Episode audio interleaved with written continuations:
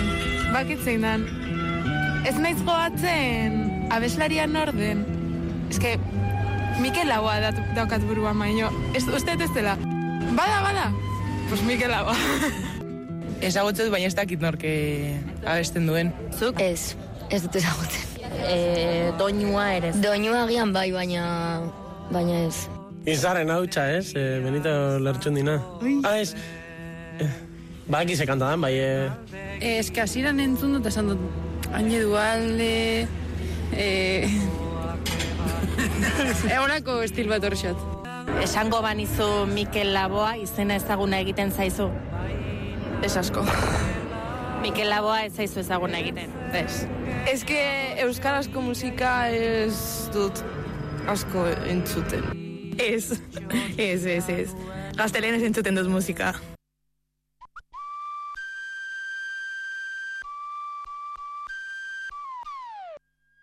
Cultura.eus con Galder Pérez.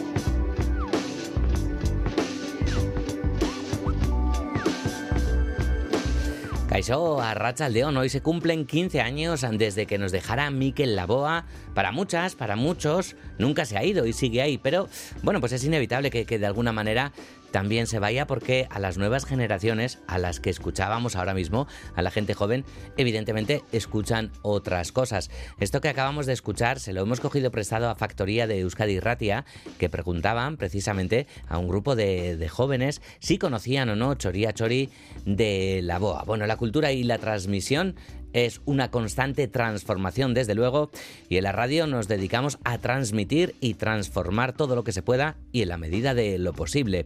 Hoy, con José Ignacio Revuelta y Alberto Zubeldia en la dirección técnica, cultura.eus. Para este viernes, arte y artistas inmortales en el programa. Además de la BOA, también vamos a recordar a Shane McGowan, el cantante de The Pogues que, que, que, fallecía ayer, y un inmortal en el arte, El Quijote, ni más ni menos, protagonista para este viernes. Y películas también que quizás se conviertan en inmortales con Iker Zabala, Iker. Arrachaldeón. Yo, Arrachaldeón. Yo no sé, compañero, para mí tanta muerte e inmortalidad me ha traído a la cabeza esta canción de Mikel Laboa. Fíjate.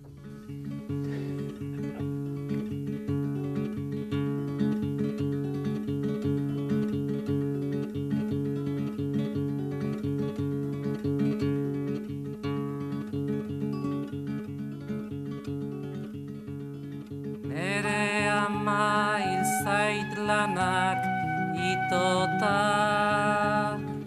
Lanaren amoreagatik hil zait zertarako dan bizitza jakitera iritsi gabe.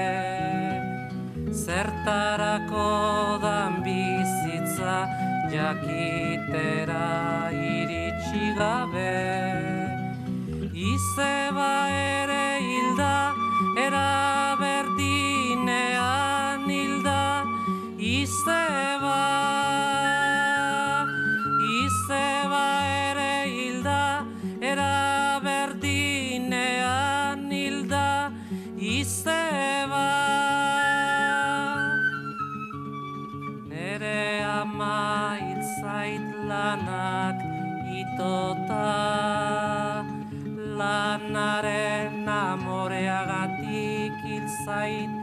zertarako dan bizitza jakitera iritsi gabe. José Antonio Arce escribía estas letras a las que ponía música Miquel Laboa sobre esas mujeres que entregan su vida al trabajo sin saber lo que es la vida y en todo lo que engloba el trabajo, en todo lo que se le llama trabajo, también están, como no, los cuidados.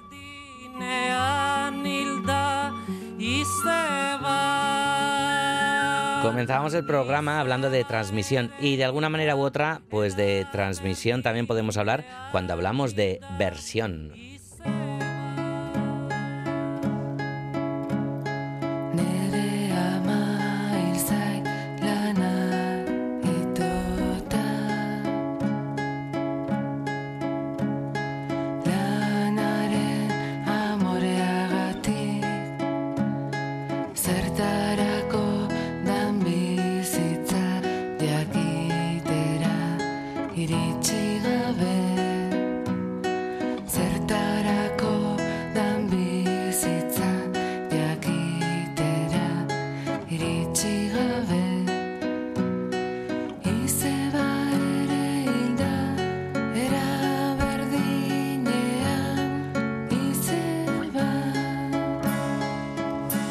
Esta es la versión de Amail Zaigu a cargo de la banda Donostiarra Alemán, Ivonne Raskin, Teresa Iturrioz y compañía.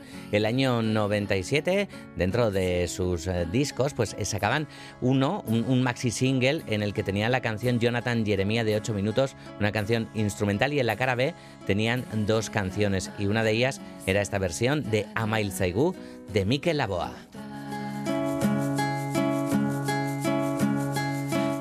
Y hace tres añitos, Amorante en su disco Bat Edoiru incluía su versión de Amail Zaigu.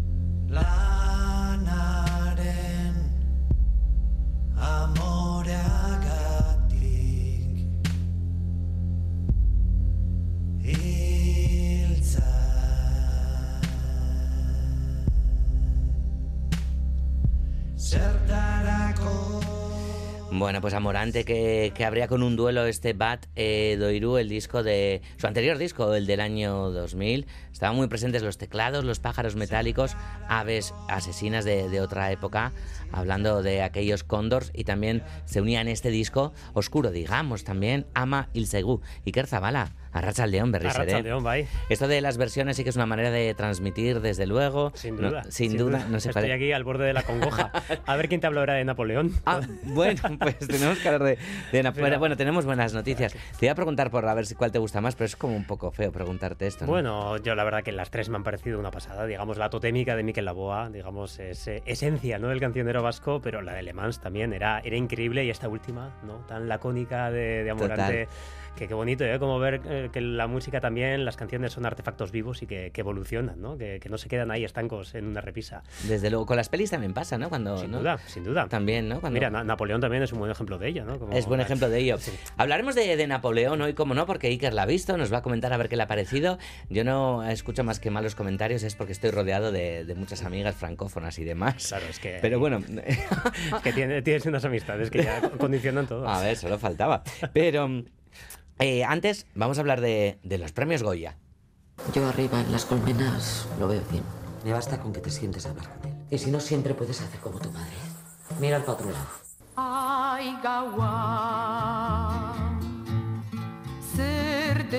Eta orain hiru buelta emango dizkiogu zuari, desioak bota aurretik.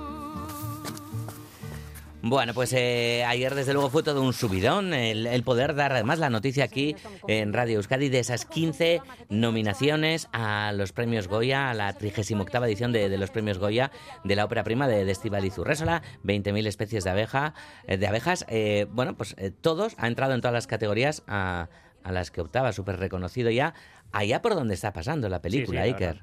20.000 nominaciones no, pero casi. Digamos que se ha quedado a medio camino, pero lo que- yo creo que ha- opta a todo lo que podría llegar a optar, casi, ¿no? Y yo creo que, que ha pillado, nos ha pillado con el pie cambiado hasta nosotros mismos, ¿no? Que después de la selección de, de la Sociedad de la Nieve para que representa- representara a España en, en el camino a los Oscar y demás, parecía ser, ¿no? La gran favorita, además de que es una superproducción Netflix. Y digamos que este tipo de superproducciones, pues brillan mucho, ¿no? En este tipo de, de premios donde hay un montón de apartados técnicos y demás. Pero la verdad que estas 15 nominaciones de, de 20.000 especies de abejas, eh, vamos, son un subidón, un reconocimiento también a una manera de hacer cine, la de Estíbaliz Urresola, Mm. que es su, su ópera prima también, que es que también es, ha, sí. to- ha tocado el cielo con, con esa primera película, ¿no? Y además decía que, pues que, que tampoco se, se lo esperaba. muy contenta por el trabajo de toda esta colmena. No sé, no hubiéramos esperado para nada tener toda, eh, todas estas nominaciones. Aplicar, aplicábamos a todas las candidaturas que, que podíamos, pero luego el resultado final de nominaciones pues eh, ya era, era un deseo más que un- una ilusión. Bueno, un deseo, ¿no? Más que, más que una ilusión, fíjate, es que se ve todo el equipo eh, técnico, artístico, ¿no? Eh, reconocido con, con estas nominaciones, Iker. Sí, sí, la verdad que eh, parece que es lo que, lo que toca decir, ¿no? Parece siempre que llamamos a alguien, ¿no? Para que nos haga una valoración, siempre nos dicen, no, hombre, yo no lo esperaba, yo no. En este caso suena totalmente sincero por parte de, de Steve Resola, porque la verdad que sí que había algunas muy claras, ¿no? Parecía, parece, de hecho, la gran favorita ella misma, Steve Resola, a mejor dirección Nobel, pero el resto de categorías, pues eh, se quedaban un poco, ¿no? Con, con el interrogante y, y yo creo que cualquier número que hubiera salido hubiera sido recibido de buen agrado, pero 15 Mm. la verdad que es, es un récord, de hecho, es, es, es un techo superado el Mm. que, el, el que tiene 20.000 especies de abejas y entre otros también yo creo que es un gran reconocimiento para sus intérpretes, ¿no? Desde luego que sí, Iker, porque eh, los intérpretes, las intérpretes, el reparto ya, ya ha sido reconocido desde la Berlinale ya, Sofía Otero, ¿no? Que se lleva el premio Los Goya, no puede ser, porque No a menores ser, fíjate, no, es que- no, no entran, ¿no? En, en esa terna, pero ya todo el elenco de 20.000 especies de abejas fue premiado en el Hong Kong Film Festival, el elenco en colectivo, y ahora eh, optan a, a protagonista Patricia López Arnaiz, eh, Marcelo Rubio, Itziar Lazcano y Anne Gavarain, ¿no? A mejor actriz, actor de reparto. Así de contenta estaba Anne Gavarain. Muy feliz, muy feliz y con ganas de, de celebrarlo y con ganas de, de estar con, con mis colegas y de, y, de, y de celebrarlo. Porque ha sido, bueno, nos hemos dejado la piel, la verdad, con esta peli que hay mucho, mucho amor, hay dolor, hay, hay entrega, hay esfuerzo y bueno, pues eh, un reconocimiento así, la verdad que es que es un motivo de alegría enorme, la verdad. Alegría enorme, desde luego que sí. Bueno, cerrar los ojos la de la de Víctor Erice, que también, También, eh, también. tiene muchísimas nominaciones, 11, Iker, eh, que también se ve muy reconocido también en el trabajo después de 30 años ¿no? de, de este hombre de, de Carranza que, que vuelve al cine, película que a ti te entusiasmó, que además es un homenaje al propio cine. Claro, claro. La verdad que la película es, es una delicia, es muy larga, pero sin embargo pasan los minutos eh, de manera de manera muy muy agradecida. La verdad que uno no, no se entera, ¿no? De esas de esas tres horas. Es una manera de hacer cine, eh, seguramente de, de otra época. Dicho esto, con, con todo el buen matiz que, que se podría llegar a decir. Y, y yo creo que se establece un diálogo muy interesante entre entre la aspiración de Esti Urresola con esa primera obra y la de Víctor Erice, que tiene ya 80 años eh, y que, que, vamos, puede verse recompensado Víctor Erice, eh, bueno, a, a, la película en sí misma, a cerrar los ojos, que es una película, vamos, eh, eh, estupenda, pero también una, una, trayectoria, ¿no? Que con tan solo cuatro largometrajes, digamos, es una figura reconocidísima en el, en el cine europeo y en el, en el cine mundial. Eh, yo también otorgo muchas opciones a Víctor Erice, sobre todo en la categoría de mejor dirección. Mm. Bueno, pues veremos eh, lo que pasa. Claro, coinciden evidentemente en varias nominaciones. Una de ellas es, eh, por ejemplo, el mejor montaje, que está Raúl Barreras eh, en la película de, de Urrésola. Y en eh, la de Víctor Erice está Asten Marchena, una mujer montadora que lleva muchísimos años trabajando en el cine, ha trabajado con Almodóvar y demás. Bueno, y ayer al ser preguntada, Por, por a ver cómo lo llevaba, cómo, recibió la noticia y demás, y, si había hablado con Víctor Erice, esto es lo que contaba Asten Marchena. Nunca, nunca te esperas esto. Hay ciento y pico películas eh, hechas en España este año y estar entre las cinco últimas nunca te lo esperas. Eh, el corazón a mil, o sea, me temblaba todo. Me ha pillado la calle además, porque pensaba que era las 12, las nominaciones en vez a las 11. Me han empezado a llamar todos de, los de la película y de los nervios. Sí, 11 nominaciones, casi todo. Es una pena, se han quedado algunas así que nos da un poco de pena, pero casi todo. Eh, eh, por chat, por mensaje. Eh, no es muy expresivo. los sentimientos los tiene para adentro, Víctor. bueno, 30 años después de su última película, pues imagínate. Pues nos lo imaginamos, desde luego que sí. Ah, ah, se dan casos muy curiosos en estas eh, nominaciones, Iker. Bueno, 45 nominaciones para, para películas vascas, producciones vascas, artistas vascas y demás. Por cierto, en 33 de ellas con la participación de, de ITV. Pero, por ejemplo, en guion, ¿no? Eh, son cinco la, las pelis nominadas eh, o los equipos de, de guion nominados y cuatro de ellos pues son de producciones vascas. Es que la verdad que es una pasada, ¿eh? Porque al final, digamos que 20.000 especies de abejas están nominadas a todo lo posible, pero luego aparte, eh, bueno, pues eh, tenemos también el, el guion, eh, en este caso, de, de Cerrar los Ojos, también yo creo que estaba nominado, está nominado también, Una vida no tan simple. De ¿no? Félix Vizcarret, sí. La vimos juntos, ¿te acuerdas? La vimos, la presentamos, sí, sí, presentamos la, la premier de, de la película, sí, sí. Raúl Barreras, que es, que es de Carranza también, por cierto, como bien nos indican por aquí en el WhatsApp de Radio Euskadi, cierto, cierto, que ya, Raúl ya ha estado por aquí en el programa, ojalá pronto venga también, bueno, ya, ya hablaremos de nuestros planes más adelante. Y Upon Entry, Y Upon Llegada, que también es una película no quizás esencialmente vasca, no desde fuera no tiene esas hechuras, pero, pero también eh, está Basque Films eh, detrás, es una producción Mm. por tanto vasca. Y después, bueno, pues hay, hay otros, otros pequeños apuntes por aquí, pues a, mejor efectos especiales, por ejemplo, opta la ermita.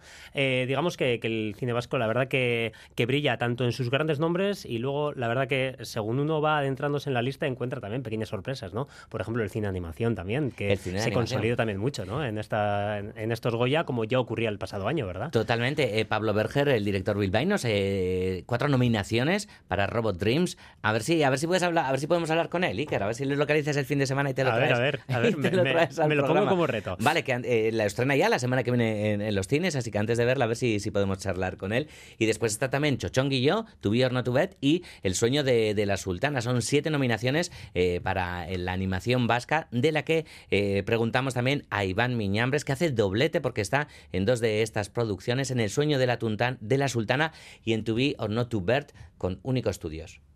yo creo que se está posicionando en un momento muy muy bonito, ¿no? Que a veces hacen proyectos como más diversos. Eh, Chichonguilloa es una obra de promoción maravillosa dirigida por Sonia. Robot Dreams es 2D y el Señor Sultana mezcla diferentes técnicas. Y creo que, que esa diversidad eh, pues es eh, algo que hay que destacar, eh, que, pues, que se haga desde, desde Euskadi. Bueno, pues a ver, tiempo tendremos para, para hablar de, de todo ello, de toda esta diversidad, como bien indica Iván Miñambres, Sorionak a las nominadas, a los nominados. Y vamos ahora a mirar, ¿no? Iker, a, a lo que podemos ver actualmente en el cine, bueno, alguna de, de las pelis también. Bueno, chinas también, que no se nos olvide, Chinas, de, de no- no lo que tiene, que tiene sí. cuatro nominaciones, por supuesto, sí. Mucho también, muchas de ellas también son, son para el reparto, por cierto, además de, de la canción original. Iker, y ahora sí que nos vamos a, a- al cine, a las butacas, Napoleón, ya llevamos hablando de, de Napoleón. Bueno, siglos llevamos hablando de Napoleón. Siglos, sin duda. Siglos, pero de la peli de Ridley Scott, eh, pues un par de semanas sí que llevamos hablando. Sí, sí, y, y todavía yo creo que queda un rato, ¿eh? Yo no soy como los otros hombres. Generals gathered in their masses. ¡Fuera de aquí! Los que ostentan el poder solo me ven como un bruto, indigno de un alto cargo.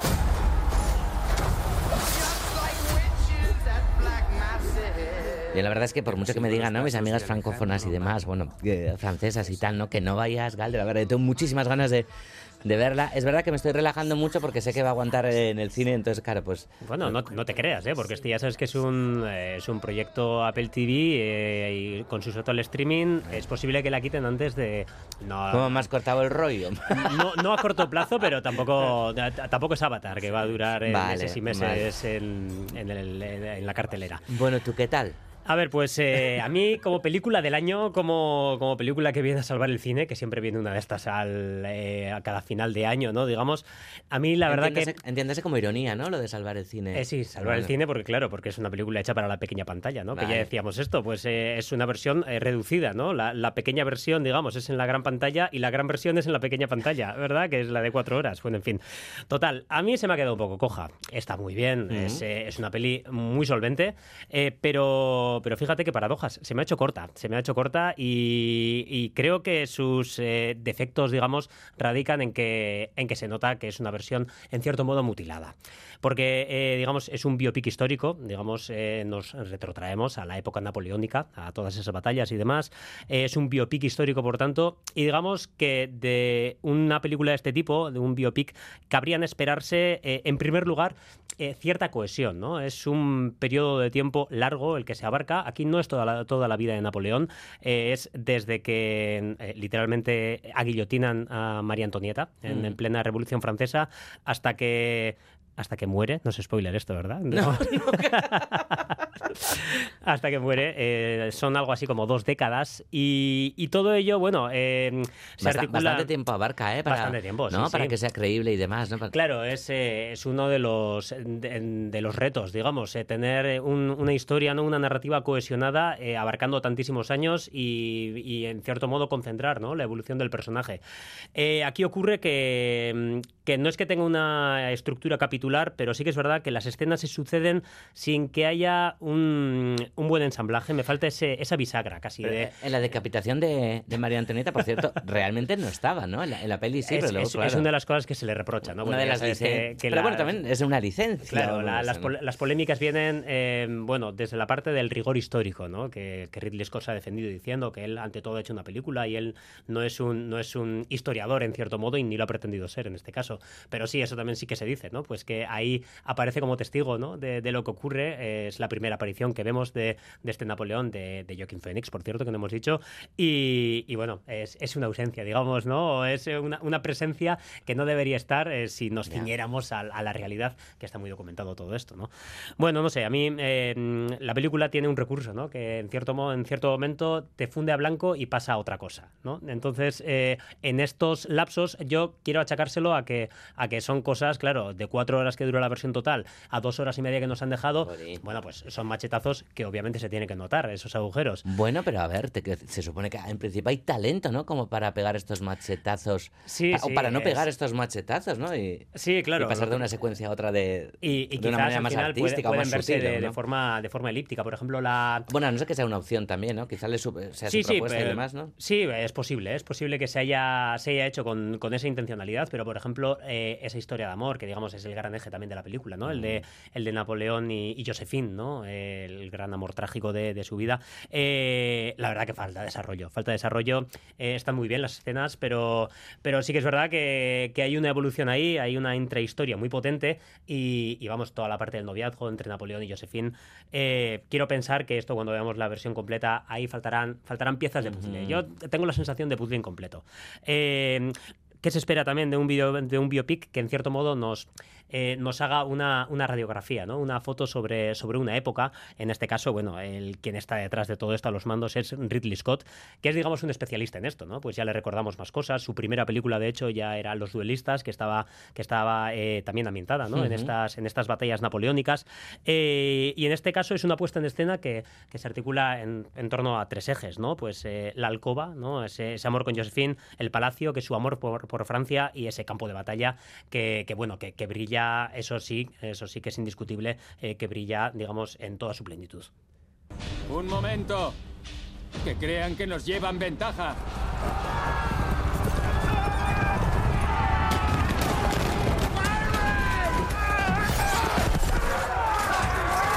Adelante, infantería, a sus posiciones de dominio, a paso ligero.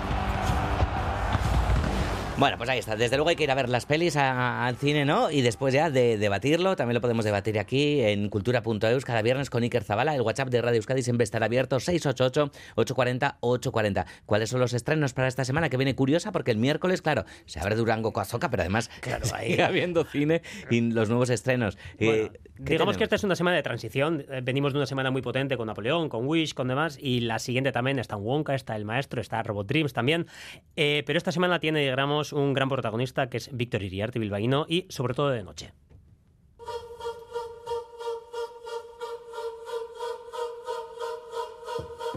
Esta es una historia de violencia, de rabia y de violencia. Alguien pierde a alguien. Hablábamos antes, Iker, ¿no? De las nominaciones de- a los Goya y, y sobre todo de noche ha pasado absolutamente desapercibida en esas nominaciones, ¿no? Sí, yo creo que ahí hablábamos de- del, del cine vasco, yo creo que vivir eh, sobre todo de noche y sobre todo también Ocorno de Jaime Camborda son las grandes olvidadas, ¿no? En este en esta selección. Mm. Bueno, Corno tiene una nominación. Tiene una nominación, es Sí, verdad, Nos hemos acordado también de Vidasoa, de, de Sí. Fermín Muguruza y demás. Eh, ¿no? También, Bueno, también sí, es cierto, claro. sí, sí, hay, hay mucho, es que claro, también es, es indicativo también de, de la calidad que hay. Pero eh, sobre todo de noche. Es una película política que habla sobre los casos de bebés robados. Entramos en territorio resbaladizo con una película que es varias cosas a la vez. Es, una, es un noir, es una película tremendamente negra, es también un melodrama con ecos almodovarianos, es una road movie también y es una crónica epistolar con Lola Dueñas y Ana Torrent, que son las dos madres que tiene eh, Manuel Egoscue, que también optaba a mejor eh, actor novel en este caso, eh, y nos habla sobre esa problemática, ¿no? sobre esa realidad de los miles de bebés robados que hubo, sobre todo en tiempo de franquismo, pero después también. Eh, es una película que, que el propio Víctor Iriarte, que ha sido programador en Cinemaldia durante muchos años, eh, califica como una película política. eh, está grabada en, con fotografía de 16 milímetros. Bueno, hay un montón Mm. de ingredientes interesantes. Interesantes, desde luego. También tenemos animación este fin de semana en las salas de cine.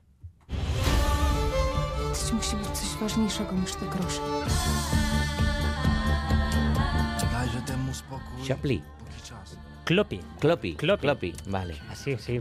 Una película Con esta, polaca. con esta técnica, ¿cómo se llama la técnica con la que se hizo también la peli de, de Van Gogh y así demás? es, ¿no? así es. De, es de hecho la misma, la misma directora, es eh, Deka eh, Welkman.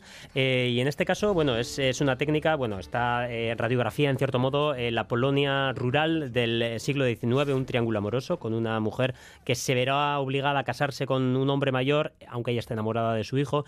Pero lo realmente interesante de esta película es ese paint on glass, digamos que la película se rueda y después hay un arsenal de dibujantes, de, mm, de pintores que eh, en cierto modo pintan en- encima de, de las imágenes y le da una textura preciosa. En su día con Loving Vincent esto tenía como la justificación de que, de que eh, articulaba cuadros del propio Van Gogh, era una película preciosa. En este caso, en este caso esta técnica se emplea para, eh, para mostrar el peso simbólico del paso de las estaciones en una sociedad y una, en una relación. Fíjate, qué bonito, ¿no? Desde luego. Y, y por aquí y por aquí canta ya ella, ¿no? la, la- la gran diva María Calas, que, que también está en los cines. Ya estuvo en Cinevi y ahora se estrena en las salas comerciales. Así que es, la vimos en Beautiful Dogs, en esa sección preciosa de, de Cinevi, y es un estreno totalmente pertinente porque mañana, mañana se cumplen 100 años desde que María Calas naciera.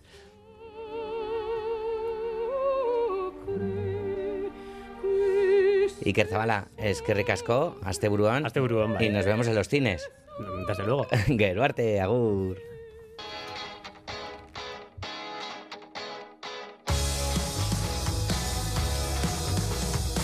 Soy de aquellos que sueñan con la libertad. Capitán de un velero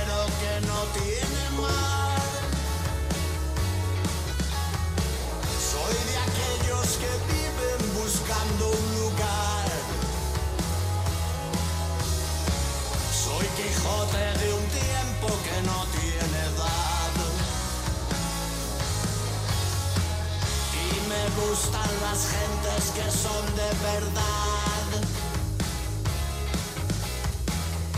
Bueno, pues en un programa de, de actualidad cultural nos encanta hablar de un libro de hace cuatro siglos, un libro traducido a más de 140 idiomas, un bestseller mundial, el libro no político o no religioso más vendido en la historia, un clásico popular y divertido. Blackie Books, en su colección de clásicos liberados, publica El Inmortal de Cervantes, El Quijote.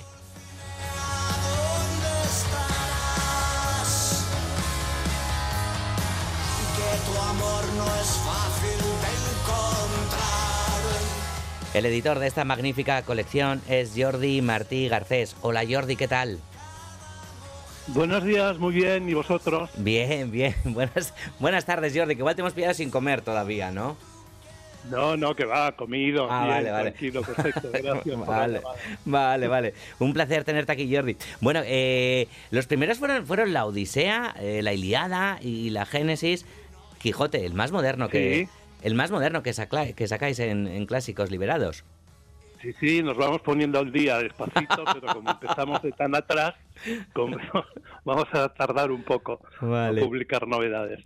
Bueno, desde el- Pero nos pareció que hay tanta buena literatura olvidada en el cajón de los sabios que valía la pena desempolvarla un poco y recordar que son los mejores libros que se han escrito, los más divertidos, los más accesibles y los más frescos, solo que de alguna manera ah, los sabios se han apropiado de ellos, nos los han llenado de notas y nos da como miedo acercarnos a ellos, como respeto.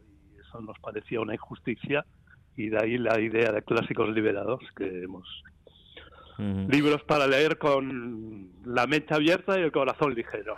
Desde luego, y para disfrutarlos, para, para divertirse con ellos. Ahora vamos a entrar en, Quijote, pero eh, es- todas las conexiones, desde luego, Jordi, tienen un trabajo enorme, pero esta, no sé, mm, eh, el trabajo también, ¿no? Por el tipo de edición, ¿no? Ta- Tanto en, en el aspecto físico, ¿verdad? Como en el literario y demás, ¿no? Cada título, eh, podemos suponer que, que os lleva siglos, bueno, por jugar un poquito ya con, con el tiempo. Bueno, sí, lleva siglos porque en el fondo lo que nosotros pretendemos es compartir con los lectores la idea de que no están solos delante del texto mm, sagrado, entre comillas. Todo el mundo lo ha venido leyendo desde tiempos inmemoriales y por eso en nuestros libros mm, está la opinión de los sabios sobre el Quijote en este caso, pero también está lo que opinaron David Bowie o también está un videoclip de Rosalía, una canción de Manolo Escobar o la de los enemigos que poníais ahora, ¿no? Es decir, el Quijote es de todos y el Quijote lo hemos venido disfrutando toda la humanidad a lo largo de los siglos y el libro es una pequeña parte, es la parte central, pero es una parte de todo esto universo que los clásicos acaban ocupando. Mucho antes de que alguien sepa leer, ya sabe que el Quijote era un loco que asaltaba molinos de viento. Ni tanto. Y de hecho el Quijote se escribió en una época donde casi nadie sabía leer. Y eso no impidió que se convirtiera en un libro enormemente popular, por Mm. la fuerza que tiene la historia, por lo divertido, por lo genial que es, por todo. Es decir, que no- Mm. Bien dice además, ¿no? Luis García, Luis García Montero, ¿no? Eh, que, que Don Quijote, que no está viejo, por cuántas personas, por cuántos lugares eh, ha, ha llegado el Quijote. Yéndonos, Jordi, a- al aspecto literario, el catedrático Gonzalo Pontó selecciona, ¿verdad?, los episodios, bueno, que considera más atractivos, omitiendo eh, algunas historias intercaladas y algún capítulo de menor interés, pero nunca sin que pierda el lector, la lectora, ¿no? Eh, la trama, digamos, de- del Quijote. bueno, ¿no? no, no, no omitimos nada, ¿eh? Estamos, mm, es una edición, nos gusta pensar que es una edición del, del siglo XXI y que por lo tanto tiene derecho a usar la tecnología hoy disponible. El libro da acceso a un ebook donde está el texto entero. Es decir, que mm, te compras ese Quijote y tienes todas y cada una de las letras que puso ahí Cervantes. Sin embargo, había una moda en la época que era la de intercalar historias en el libro narrativo principal y en la segunda parte del Quijote, cuando Don Quijote y Sancho salen otra vez a correr sus aventuras y se enteran de que sus primeras aventuras ya corren en forma de libro por el mundo y Don Quijote pregunta ¿y qué dice la gente? Mm, Sancho le contesta que tú estás loco, que yo soy tonto y además que lástima que en el libro se hayan intercalado historias que distraen del cuento principal. Entonces, en el fondo, lo que hemos hecho nosotros es hacerle caso a Cervantes, es decir, todo lo que él no quiso no haber puesto, pues eh, quitarlo de la edición impresa, pero eso sí, darlo en el libro electrónico por si alguien tiene la curiosidad de leer estos estos fragmentos. De todos modos, El Quijote es una novela de episodios, es como una teleserie, es decir, que hay dos que pasean y de vez en cuando les, les ocurren cosas. Se puede leer en cualquier orden, en cualquier momento, es decir, que no la cantidad de episodios disponibles en el volumen de casi 900 páginas que damos ya, ya basta para un buen tiempo y un buen disfrute de la aventura. Desde luego, has, eh, has citado teleseries. Hablando de, de teleseries, ¿no? Eh, se dice que en el mundo de, de la cultura, la política y la historia, alguien o algo no es nada si no pasa por Springfield con los Simpson. Se van a enterar de quién soy yo. No, por favor, Homer, hazlo por mí. Lo siento, Marcha, es mi deber. Yo soy como yo soy como ese ese tipo español, ese de los molinos de viento. ¿Don Quijote? No, no, ese, ¿cómo se llamaba el hombre de la Mancha? ¿Don Quijote? No. Estoy segura de que se llamaba así, Don Quijote. Está bien, voy a consultarlo. ¿Cómo se llamaba? ¿No viene? Bueno, ahí está, ¿no? Es, es una maravilla. Hemos llegado aquí, claro, con, con los infinitos QRs y demás que hay, ¿no? En, en el libro. Y luego también que de repente eh, hay, hay un montón de notas en las que están, ¿no? Pues todas esas eh, personalidades que has citado de- del mundo de, de la cultura, pero otras cositas como el badulaque también, ¿no? Que nos cuenta lo que es el badulaque, ¿no? Los consejos de Don Quijote son tantos que acaban por formar un auténtico badulaque o revoltijo en la mente de Sancho y demás cuenta, ¿no? Y después, como no, ¿no? La, la explicación también pues nos, nos lleva a, a- a Apu de, de Springfield, ¿no? Con, con el badulaque, como dices, ¿no? Eh, Súper actualizado. em, ¿Está dirigido, eh, dirigi- se dirige a alguien en, concreto? ¿Creéis, eh, no sé si atraer a un público más joven y demás a, a los clásicos con, con los liberados y en este caso con, con el Quijote, que ya cada vez también supongo que aparece menos en las escuelas y yo creo que al lado del Quijote eh, todos somos muy jóvenes y que en el fondo, mm, fíjate, hubo una encuesta, del famosas encuestas del CIS, en el 2015 se le ocurrió preguntar una cosa sensata y le preguntó a la gente, entre otras preguntas, era el cuarto centenario de la publicación de la segunda parte, se le ocurrió preguntar cuánta gente, cuántos españolitos habían leído el Quijote. Y la respuesta era como el 40%, de los cuales la mitad lo había leído entero. Es evidentemente una respuesta imposible, pero para mí no es una mentira, es, un- es una expresión de deseo. Yo creo que el Quijote es un libro que si no has leído, querrías haber leído, porque mm, es tan famoso, te han hablado también de él, pero te asustas cuando lo ves tan, tan reverenciado, tan lleno de notas, tan prologado, tan... Entonces yo creo que hay muchísima gente que puede revivir, si ya no es joven, su juventud, disfrutando del Quijote, del que quizá no pudo disfrutar en la escuela porque se lo hicieron leer a la fuerza, o del que quizá no se atrevió a leer porque, bueno, porque no deja de ser muchas páginas y, y en un castellano que a primera vista te puede parecer difícil de entender, pero que no es más difícil que entender una telenovela venezolana. Es un castellano distinto, pero a lo mejor ahí está su riqueza y su frescura. ¿no? Es- Es, divertidísimo comprobar cómo habla Sancho. Ojalá hubiera más gente que hablara como él. Desde luego. Hombre, y más divertido que una telenovela, bueno, siempre y cuando según se vea también la, la telenovela. Jordi, hablando de telenovelas, esto nos lleva a hablar de, de la fotonovela, pedazo de, de fotonovela, ¿no? Que, que os habéis currado además para este Quijote liberado. Eh, hay varias ¿no? adaptaciones al cine, bueno, un montón de, de Sí. Quijote, pero hay- chac, habéis puesto... Sí, sí, habéis puesto el ojo en una, ¿no? Para, para la fotonovela, ¿no? Sí. Sí, hay una película muy famosa, un director soviético, bueno, ahora decimos ucraniano, antes eran todos soviéticos, uh, Kozintsev, que en el 57 hizo una película sobre el Quijote. Este después hizo también otras adaptaciones de clásicos como Hamlet y El Rey Lear. Y el papel de Quijote es el mismo actor que para Einstein había hecho el Iván el Terrible. Y esa película tiene una historia curiosa porque este hombre se fue a buscar un exiliado español que vivía en Moscú, un escultor toledano, Alberto Sánchez, que se había exiliado en el 38. Él era el autor de la estatua de la que hoy hay una réplica en la puerta del Museo Reina Sofía en Madrid y que en la época estaba en el pabellón de la República en París junto al Guernica. Y este hombre, que malvivía en Moscú como un exiliado, reconstruyó de memoria todos los paisajes de La Mancha, todos los arreos, los vestidos, los muebles, los carros.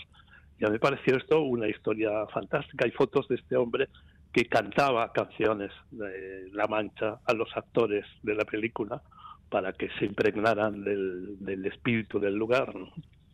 Y entonces esta, es una película muy fiel, con algunas licencias, como es obvio al cambiar de soporte. Y nos hizo gracia hacerla en fotonovela porque también pensamos que es una lástima que la fotonovela haya desaparecido de nuestro universo. Era un, era un género muy divertido que además había tenido un origen muy noble. Las primeras fotonovelas se publicaron en Italia y las creó Cesare Zavattini, que era uno de los guionistas de referencia del neorealismo italiano. Sofía Loren, Vittorio Gassman, uh, Claudia Cardinale, otros habían hecho de actor para fotonovela, ¿no? Entonces mm, nos gustó extraer fotogramas de esta película y Mm. convertirlas en fotonovela mm, porque, bueno, esto le da un color a la edición y al mismo tiempo muestra que el Quijote es mucho más que un libro, el Quijote es todo y está en todas partes. El- nuestra edición podría haber tenido 4.000 páginas, con añadiéndole más música, publicidad, poesía, teatro, otras versiones. Es infinito, es Mm. realmente infinito y ha sido un placer inmenso editar esto. Claro, hablabas de, de poesía y demás, también hay acertijos. El lunes se cumplían justo 25 años de la muerte de Gloria Fuertes, que La no, gran Gloria, Eso la es, gran Gloria. que no falta. Adivina adivinanza. Va montado en un borrico. Es bajo, gordo y con panza. Amigo de un caballero. De escudo y lanza. Sabe refranes. Es listo. Adivina adivinanza. ¿Quién es?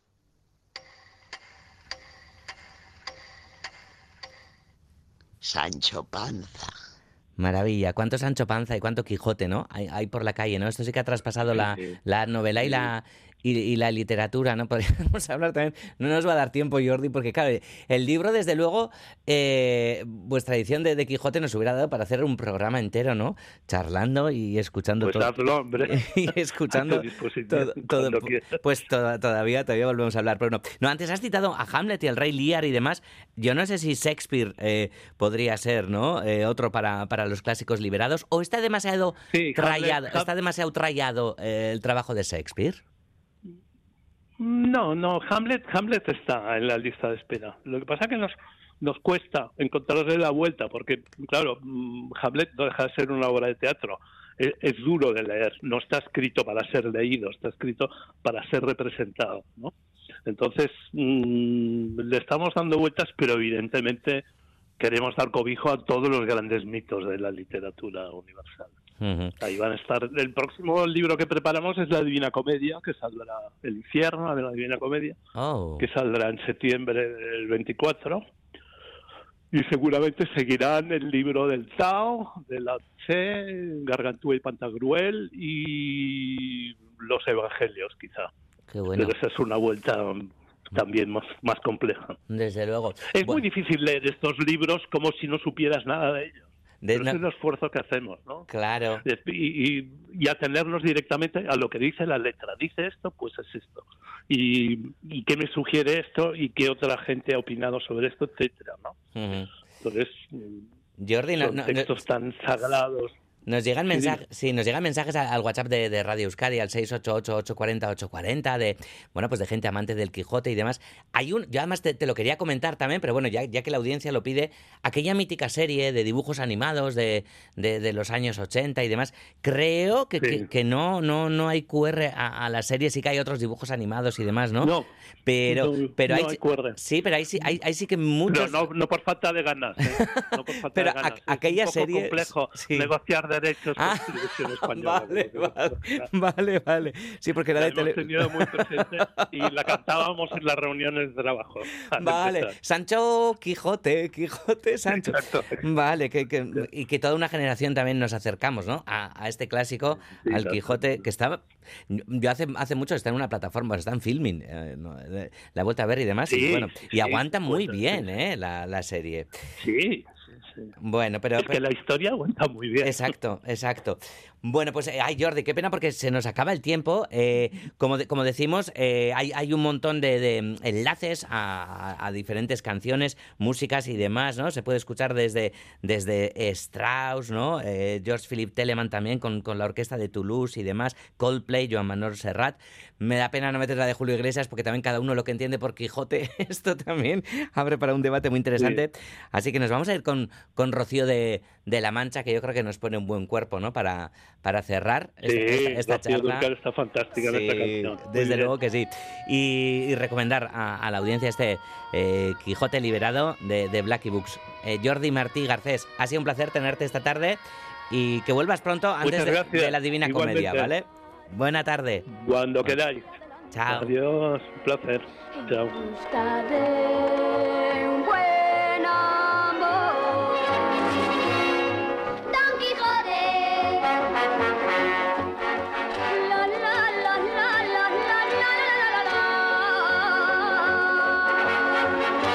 Bueno, nos dicen por aquí una pena no haber escuchado a Julio Iglesias. La próxima vez será, vas a hacer una pequeña paradita.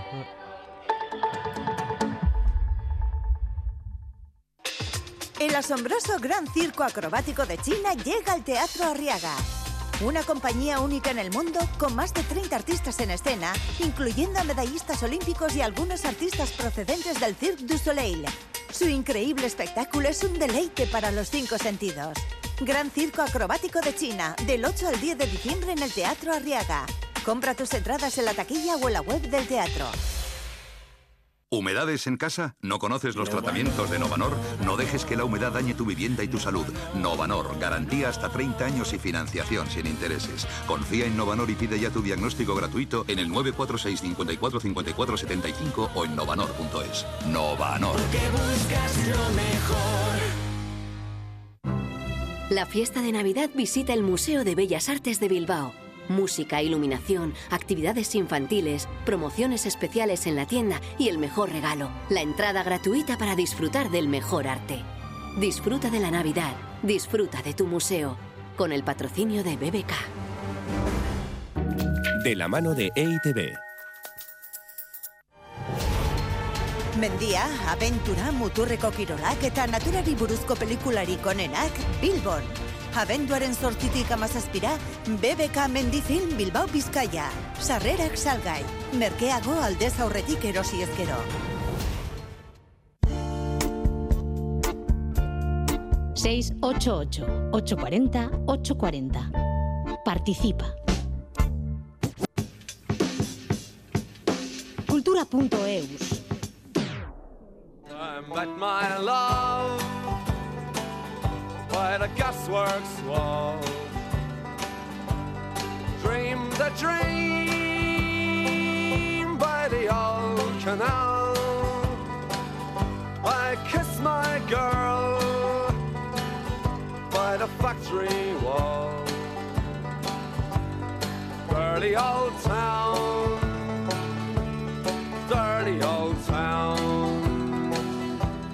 Shane McGowan, el mítico cantante de The Pogues, fallecía ayer. Nos vamos a acercar a él, a todo lo que nos ha dejado, a su legado con Ainhoa Aguirre.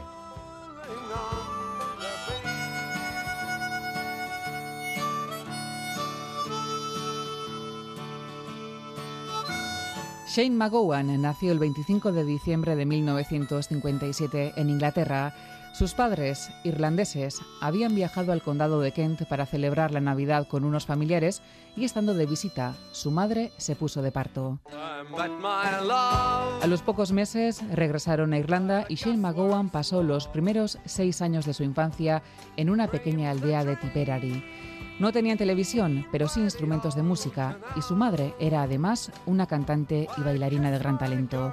En casa de los McGowan nunca faltó la música, ni cuando vivían en Irlanda, ni cuando a principios de los 60 se mudaron a Londres.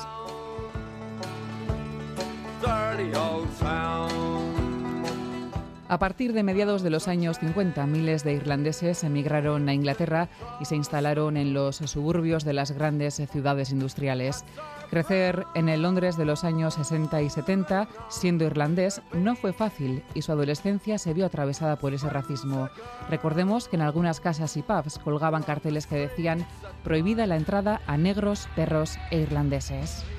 El alcohol, las drogas y la música hicieron más llevadero el sentimiento de desarraigo y el punk fue el refugio de Shane McGowan. 1976 fue un año clave para él. Tras pasar una temporada en un centro de desintoxicación, nada más salir no se le ocurrió nada mejor que ir a un concierto de los Sex Pistols. Aquel concierto cambió su vida. Empezó a escribir en un fanzine y a ser habitual en el circuito underground de Londres. Según cuenta la leyenda, The Clash le deben su primera aparición en prensa.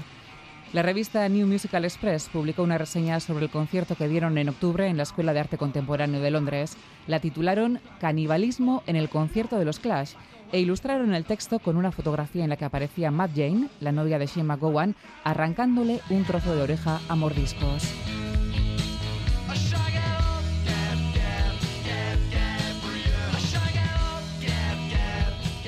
Al poco tiempo, el irlandés debutó en la música al frente de una banda llamada The Nibs y en 1982 llegó el momento de los Pogues, grupo con el que triunfaría a ambos lados del Atlántico. Fue un matrimonio inesperado, punk y folk irlandés en una época en la que las bombas de lira explotaban en bares, coches y papeleras y los presos iniciaban huelgas de hambre en las cárceles de Inglaterra. Cantaban versos a favor de la independencia de Irlanda, historias de hambre y rebeldía, de pendencieros, de borrachos, de hombres perdidos y almas en pena. Y lo hacían con orgullo y energía, revelando al mundo algo bello y profundo sobre el alma irlandesa. Este grupo de irlandeses criados en Londres cambió la música tradicional de su país, revitalizaron el folk pese al rechazo de los más ortodoxos, introduciendo batería y bajo y temas sociales que dieron voz a las reivindicaciones de la clase obrera.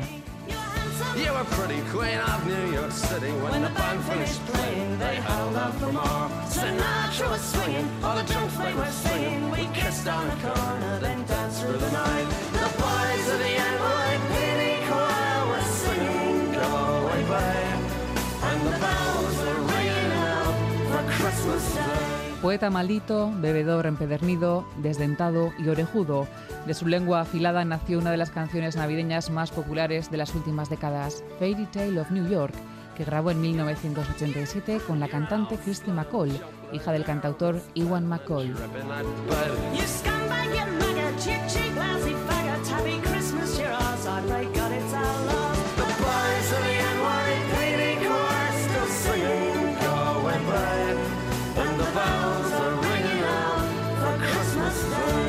Tras el éxito de esta canción, The Pogues lanzaron el disco If I Should Fall From Grace With God, que llegó al número 3 de la lista de discos más vendidos en Reino Unido, e iniciaron una gira que acrecentó su fama de irlandeses borrachos, juerguistas y dados a la bronca.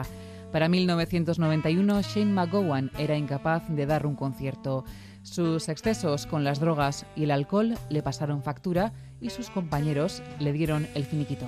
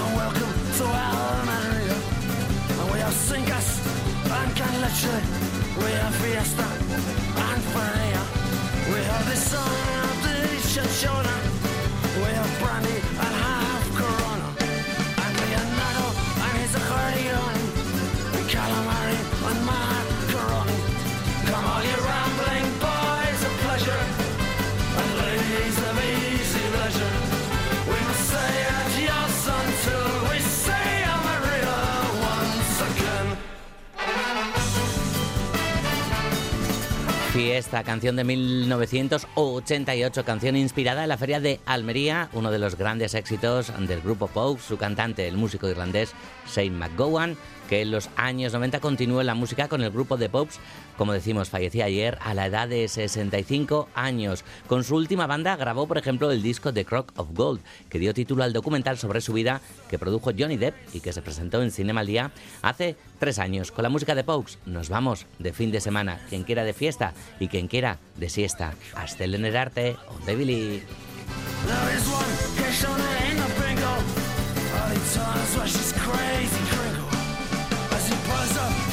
red laughing, and Miranda throws his body in the sea. Oh,